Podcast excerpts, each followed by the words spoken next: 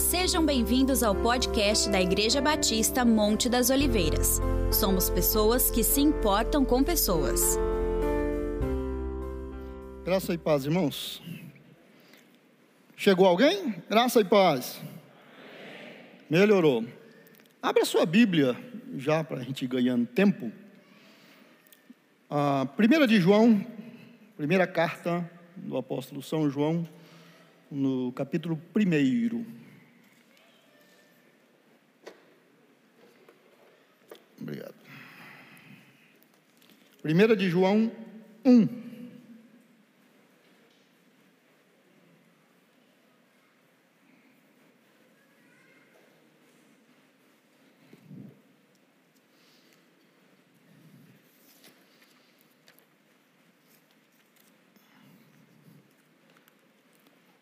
Do verso 1 ao verso 7. 1 de João 1, de 1 a 7. Proclamamos a vocês aquele que existia desde o princípio, aquele que ouvimos e vimos com os nossos próprios olhos e tocamos com nossas próprias mãos. Ele é a palavra da vida. Aquele que é a vida nos foi revelado e nós o vimos. Agora testemunhamos e lhes proclamamos que Ele é a vida eterna. Ele estava com o Pai e nos foi revelado. Anunciamos-lhes aquilo que nós mesmos vimos e ouvimos, para que tenham comunhão conosco. E nossa comunhão é com o Pai e com seu Filho Jesus Cristo. Escrevemos estas coisas para que vocês participem plenamente de nossa alegria. Esta é a mensagem que ouvimos dele e que agora lhes transmitimos. Deus é luz e nele não há escuridão alguma. Portanto, se afirmarmos que temos comunhão com ele, mas vivemos na escuridão, mentimos e não praticamos a verdade. Mas, se vivemos na luz, como Deus está na luz, temos comunhão uns com os outros, e o sangue de Jesus, seu Filho, nos purifica de todo pecado. Amém? Obrigado, Pai, obrigado, Senhor Jesus, obrigado, Espírito Santo, pela beleza da tua palavra, pela mensagem tremenda que ela é, porque ela é a expressão da tua perfeita vontade. Obrigado porque nós podemos ter comunhão com o Senhor e uns com os outros e foi para isso que o Senhor veio e deu a sua vida por nós e nos acolheu na tua família. Queremos continuar andando nessa luz para mantermos comunhão cada vez mais próxima, cada vez mais íntima, cada vez mais é, semelhante àquilo que Cristo tem planejado para nós. Pai, muito obrigado, em nome do Senhor Jesus. Amém. Eu quero falar um pouquinho sobre a importância da comunhão é até um, digamos, quase um segmento do que temos falado nos domingos. A comunhão espiritual de quem é salvo, claro, a comunhão só pode existir a, a nível de espírito, então, para quem é salvo. Essa comunhão do salvo com o seu Salvador é uma questão de vida ou morte na fé. Vida ou morte na fé. Até Paulo aborda isso quando ele fala da ceia em 1 Coríntios 11.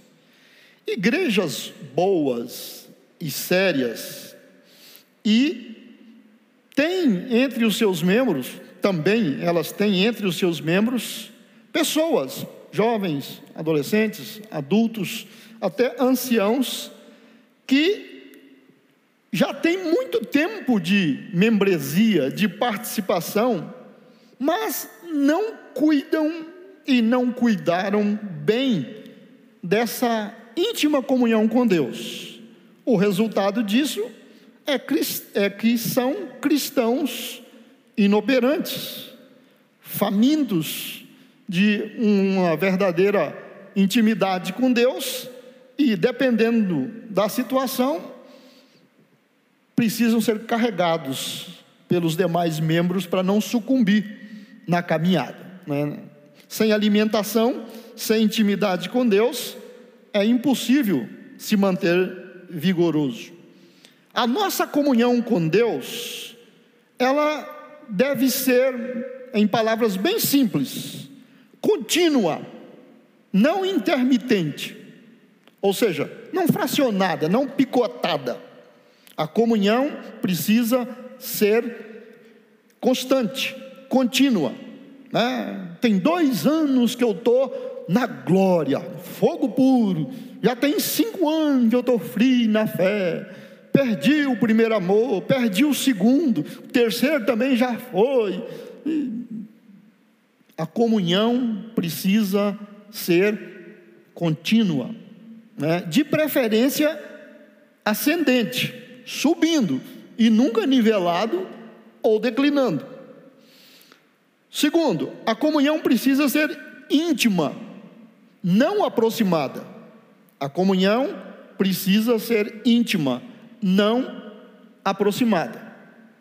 À medida que conhecemos a Deus, conhecemos o que Ele fez e faz por nós, a ideia é que a gente cresça nesse conhecimento e se aproxime cada vez mais dele conheça mais a sua vontade, experimente mais do que ele tem a oferecer, descobrimos mais segredos e mistérios que estão na palavra, que nos ajuda a crescer.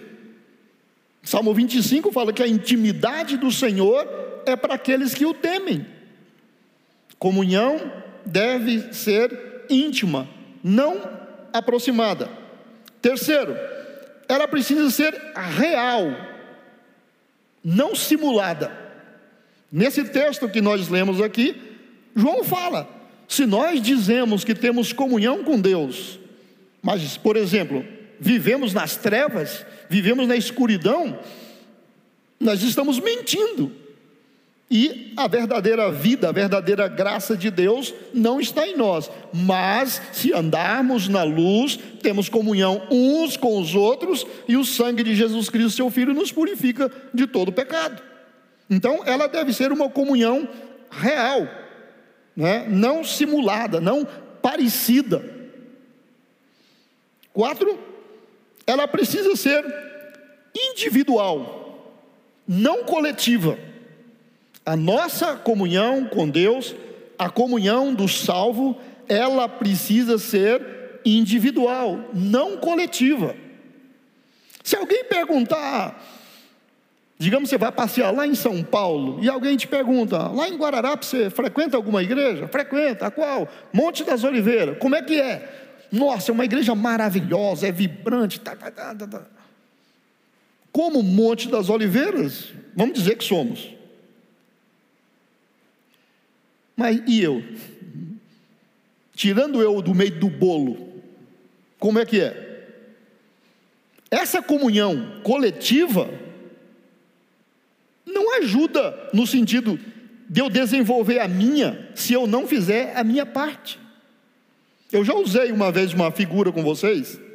Quando a gente está viajando de ônibus, por exemplo, você vê uma mata lá na serra, verdinha, né, na época da chuva, verdinha, bonita, ela parece uniforme. E é realmente muito bonita. Agora, vai lá a pé. Quando você chega na beira da mata, a um metro dela, o que, que você descobre? Tem pau podre,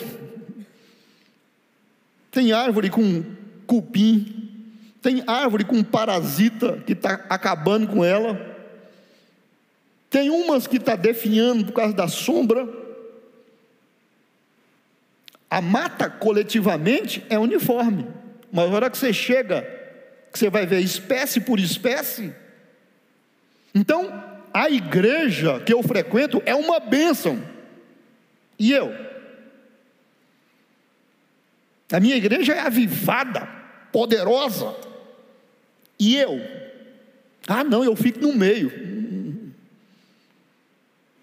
Jesus não salvou por pacote, ele salva individualmente. Ele batiza com o Espírito Santo individualmente. Ele distribui os dons individualmente. Ele chama para o ministério e dá funções do ministério individualmente. Então, eu me esconder no meio da mata, na, no meio da mata e também da massa, não é uma solução. Porque por dentro eu vou continuar sendo eu. Eu preciso de uma comunhão individual, não coletiva. Se todos tivermos uma excelente comunhão individual, coletivamente vamos ficar muito mais poderosos ainda. Né? Para fechar, quinto, a comunhão precisa ser crescente. Crescente, não bitolada. A palavra bitolada vem de bitola, medida. Né? Esses tijolos, por exemplo, têm a mesma bitola. Então, todos quantos foram colocados aqui, eles encaixam certinho, porque são exatamente do mesmo tamanho e vai ser assim. Então, se o cristão ficar bitolado, ou seja, na mesma medida, ah, quando eu aceitei Jesus, era assim. Em 1630 eu fui numa vigília e era assim. Era, foi. Ah, no meu tempo. O seu tempo é hoje. O nosso tempo é hoje. A nossa comunhão precisa ser crescente, não bitolada, não limitada. Certas palavras na Bíblia, quando olhadas de perto, elas revelam muito sobre a comunhão com Deus. E uma boa figura para a gente imaginar isso é aqueles círculos que formam num lago, por exemplo, quando você joga uma pedra. Quase todo mundo que vai numa lagoa, né, a criançada gosta de jogar uma pedra para ver aqueles círculos ir se formando. Né?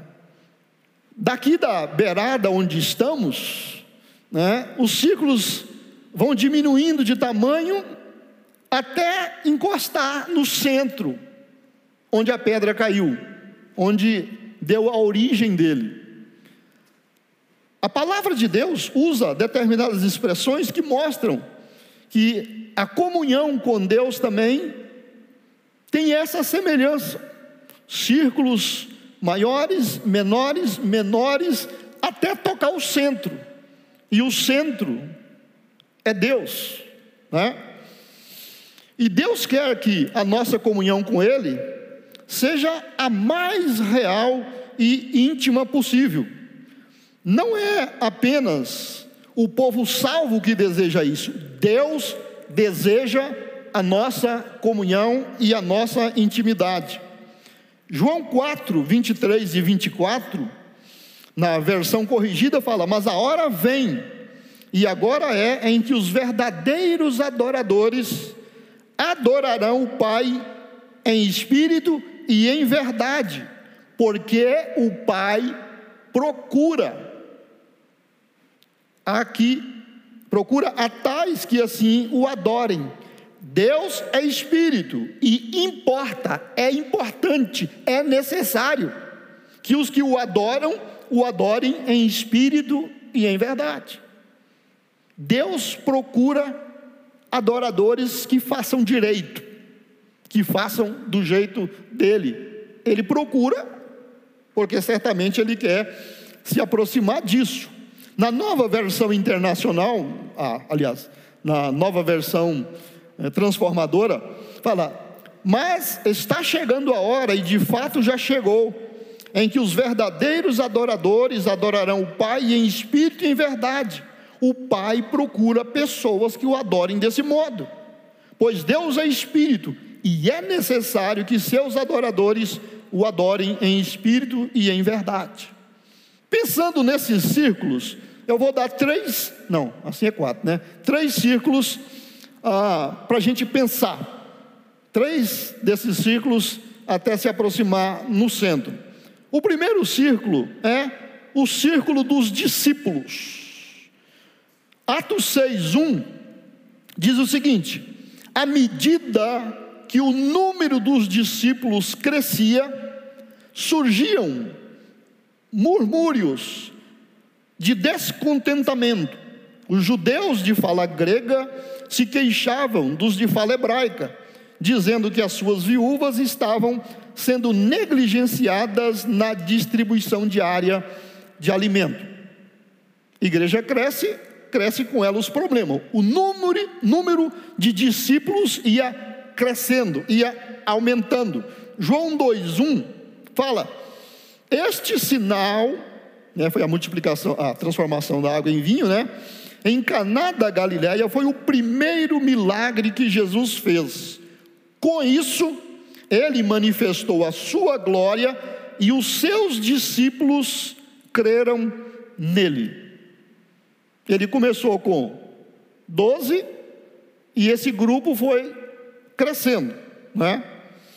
Esse círculo de discípulos, que nós estamos chamando de discípulos, ele é limitado, né? É o círculo por onde começamos a comunhão com Deus sem ser discípulo, sem ser salvo, sem nascer de novo, sem reconhecer Jesus como discípulo, não existe comunhão. Então todo mundo começa na comunhão com Deus por se tornar um discípulo do Senhor Jesus e começar a ter comunhão com Ele. Todos os cristãos devem pertencer a este primeiro ciclo, mas não deve permanecer só nele. Existe uma ideia falsa que ah, todo cristão é salvo, aceitou Jesus, um dia vai para o céu. Mas discípulo e discipulado é para quem quer algo mais próximo de Deus. É um outro nível de consagração. Essa ideia é falsa. Se eu pedir para vocês, eu poderia fazer até uma, dar uma tarefa para vocês. Ler o Novo Testamento, pelo menos quatro evangelhos, e me achar quantas referências Jesus fala para as pessoas serem crentes, serem salvas, aceitá-lo. Já vou adiantar que vocês não vão achar quase nada. Agora, quantas vezes Jesus falou sobre discípulo? A última ordem dele qual foi? Ide por todo mundo e converta e faça todo mundo virar crente. Crente de primeira, pentecostal. Crente de segunda, renovado. Crente de terceira, é isso? Não.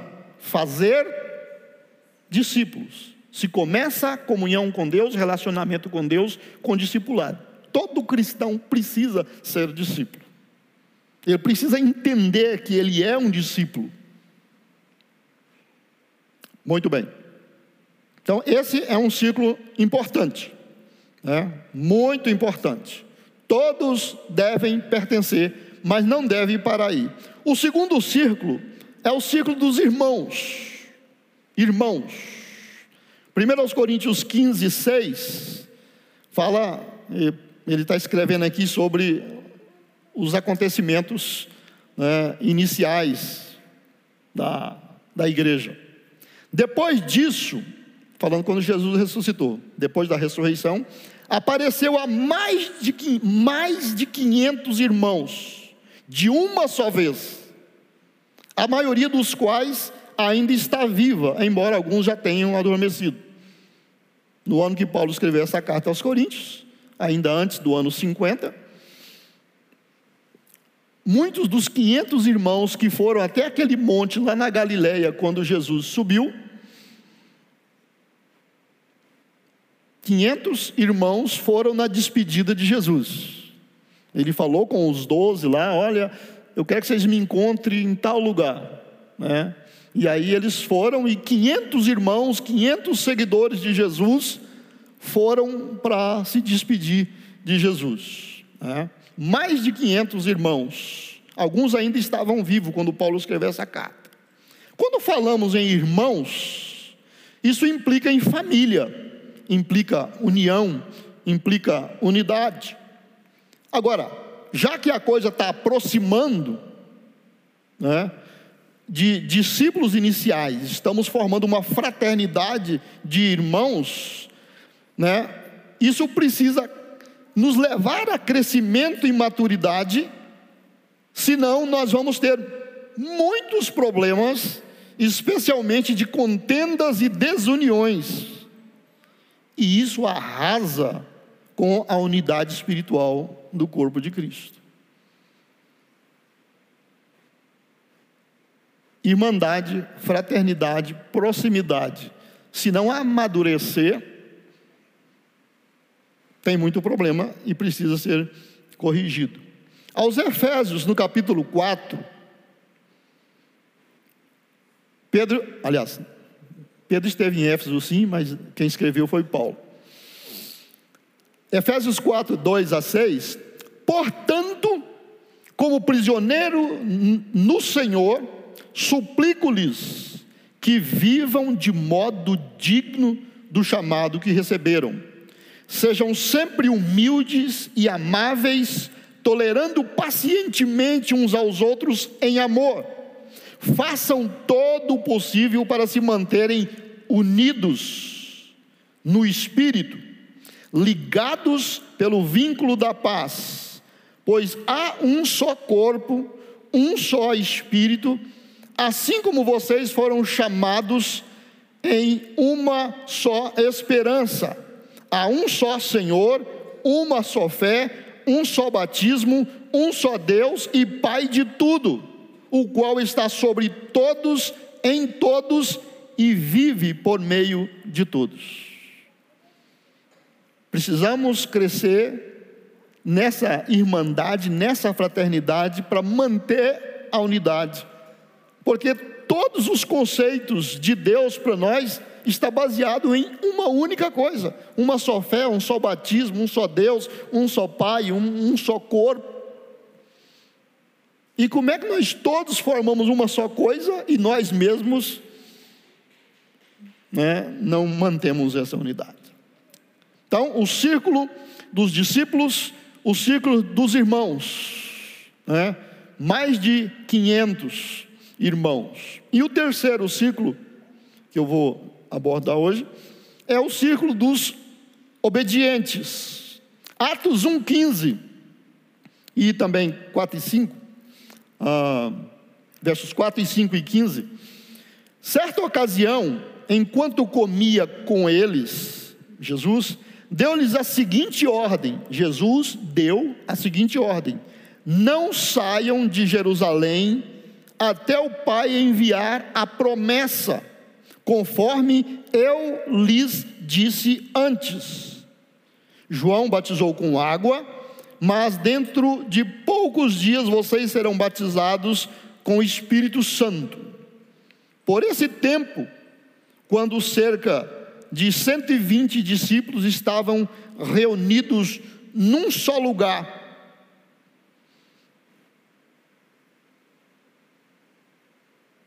dos mais de 500 que foram no, na, na ascensão de Jesus, ele falou: vocês não fiquem longe de Jerusalém, fiquem juntos, orando e aguardando, eu vou mandar o Espírito Santo. No dia de Pentecoste, eles estavam todos reunidos e eram 120. Cadê os 380? Já é um círculo bem menor né, bem menor.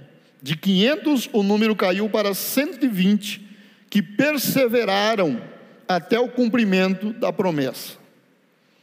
Atos 5, 32, Pedro pregando, ele disse o seguinte: Nós somos testemunhas dessas coisas, dos milagres de Jesus, e assim também o Espírito Santo que Deus dá àqueles que lhe obedecem.